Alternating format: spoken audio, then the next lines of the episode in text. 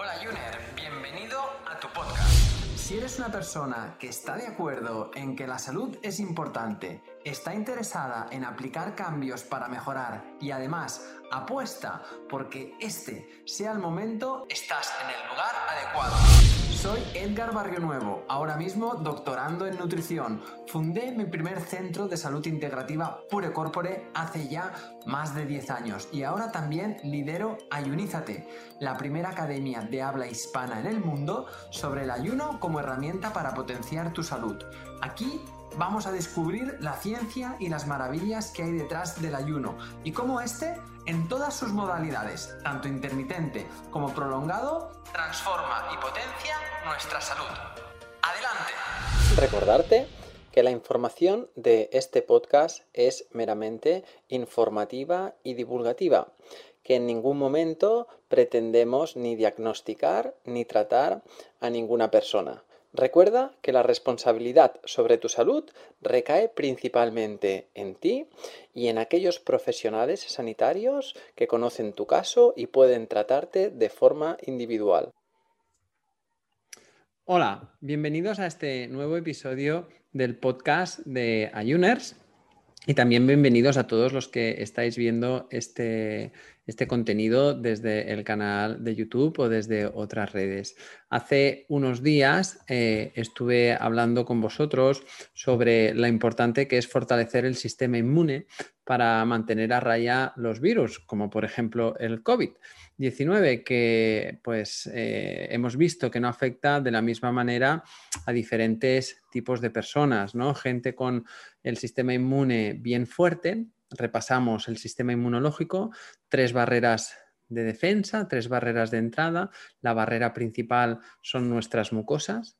La mucosa es cuando hablo de órganos tan importantes para el cuerpo como la piel, eh, como las mucosas del sistema respiratorio, eh, las mucosas del sistema digestivo, las mucosas del sistema urogenital. Todo esto es la primera barrera de defensa, es decir, es la manera en la que el cuerpo va a intentar mantener a raya. Cuanto más sano esté todo este eh, conjunto, este tejido común de mucosas, más fortalezas vamos a tener para defender al cuerpo de la entrada de ese tipo de, virus. Después tenemos la segunda barrera de, defensa, que es el sistema inmune, el que llamamos eh, el, sistema, el sistema inmunológico inespecífico, es decir, son aquellos soldaditos, aquellas defensas que van a actuar contra, eh, en general, contra cualquier patógeno en una primera instancia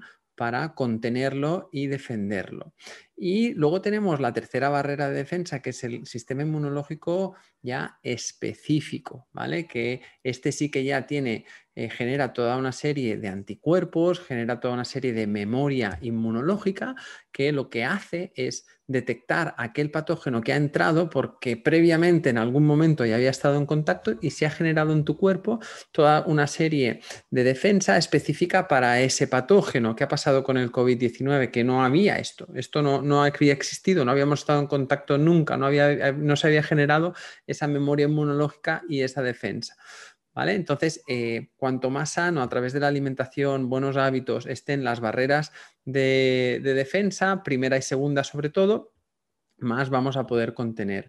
Ahora, ¿qué pasa? Estamos en una situación en la que nos están ya vacunando a toda la población y hay mucha inquietud sobre la vacuna, si me la pongo, no me la pongo, qué efectos secundarios podemos tener, ¿no? Se está viendo que, bueno, eh, se generan diferentes circunstancias. Hay un gran debate sobre las vacunas, de si vacuna sí, vacuna no. Es muy amplio y es muy complejo y está lleno de matices. Yo creo que no es que se pueda estar a favor o en contra, sino que, eh, bueno, eh, hay que cada persona debe, va a tener una situación, va a tener que valorar eh, la prioridad ¿no? que tiene pues, su estilo de vida, el contacto con otras personas, mm, ¿no? su entorno, eh, sus familias, eh, va mucho más allá. Entonces, ahí, pues bueno, va a haber decisiones de ponerse la vacuna o no. Entonces, yo lo que quiero hacer, explicaros, pues desde un punto de vista de una medicina integrativa y sobre todo de la, de la psiconeuroinmunoendocrinología, que deberíamos tener en cuenta a la hora de, primero, decidir si nos ponemos la vacuna y en el caso de, la, de que ya lo hayamos hecho, ya nos la hayamos puesto, de cómo pues tener una serie de, de acciones en cuenta que nos pueden ayudar a que el proceso que se va a generar a nivel inmunológico en el cuerpo cuando nos introducen la vacuna, que no deja de ser ¿no? el propio patógeno inoculado, pues cómo nuestro cuerpo le podemos ayudar a los residuos que se generan en todo ese proceso, eliminarlos y estar mejor. Entonces, ¿qué debes tener en cuenta? Primero, antes de ponértela, pues evidentemente que no estés en un proceso donde haya una una actividad inmunológica intensa. Es decir, si tienes algún tipo de catarro, resfriado o estás pasando por alguna alergia o estás en algún momento de una respuesta inflamatoria potente, siempre que puedas retrasa el pinchazo. Vamos a intentar eh, tener eh, la vacuna en el momento en el que el sistema inmunológico esté fuerte. Lo mismo si estás pasando por un estado de estrés muy intenso, eh, que hayas estado expuesto pues, a una situación de toxicidad, eh, que no tengas un buen equilibrio de salud, que haya pues, insomnio, que haya un proceso digestivo de, mucha eh, afectación. Lo ideal es ponerse la vacuna en el momento que se esté con un contexto, con un entorno eh, que el sistema inmune esté pues, lo más modulado posible. Entonces, lo ideal es que eh, una vez sepamos cuándo nos van a vacunar, lo ideal es que al menos unos 10 días, al menos una semana antes, tengamos una serie de, pautas em, eh, en, cuenta, como por ejemplo generar un entorno donde le demos al sistema inmunológico esos micronutrientes necesarios. ¿eh? De hecho, hay algunos, eh, algunas vitaminas liposolubles, como la vitamina A y la vitamina D, que sería que el sistema inmunológico utiliza muchísimo. Y esto, generar una suplementación esos días anteriores, ¿eh? con, pues, por ejemplo, de vitamina A entre, entre 20.000 o 50.000 unidades internacionales, pues nos puede ser algo que nos ayude a que el sistema inmunológico esté fuerte. O, por ejemplo, también tomar alguna suplementación extra de vitamina D. ¿eh? Siempre recomiendo tomar una vitamina D acompañada de K2 para una mejor biodisponibilidad de absorción. Y esto se puede encontrar en gotitas. Puedes tomar ¿no? a razón de durante esos días previos unas 2.000 unidades eh, internacionales eh, cada día para ir generando un contexto. Otro micronutriente que va muy bien para esa situación es el zinc, el zinc y el selenio. Son dos minerales que ayudan muchísimo a modular el sistema inmunológico. De zinc entre 20 y 30 eh, miligramos y de, y, de, selenio también la, la, misma cantidad nos puede ayudar también a tener una buena modulación, al igual que el omega 3, eh, tanto el EPA como el DHA.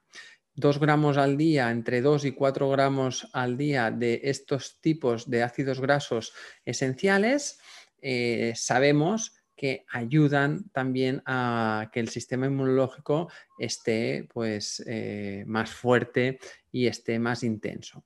También sería ideal tomar algún tipo de mm, antioxidante importante o de multinutriente que mm, ayude a, pues, a, luchar contra los radicales libres ¿no? que se van a generar en ese momento y tener un buen aporte de ellos.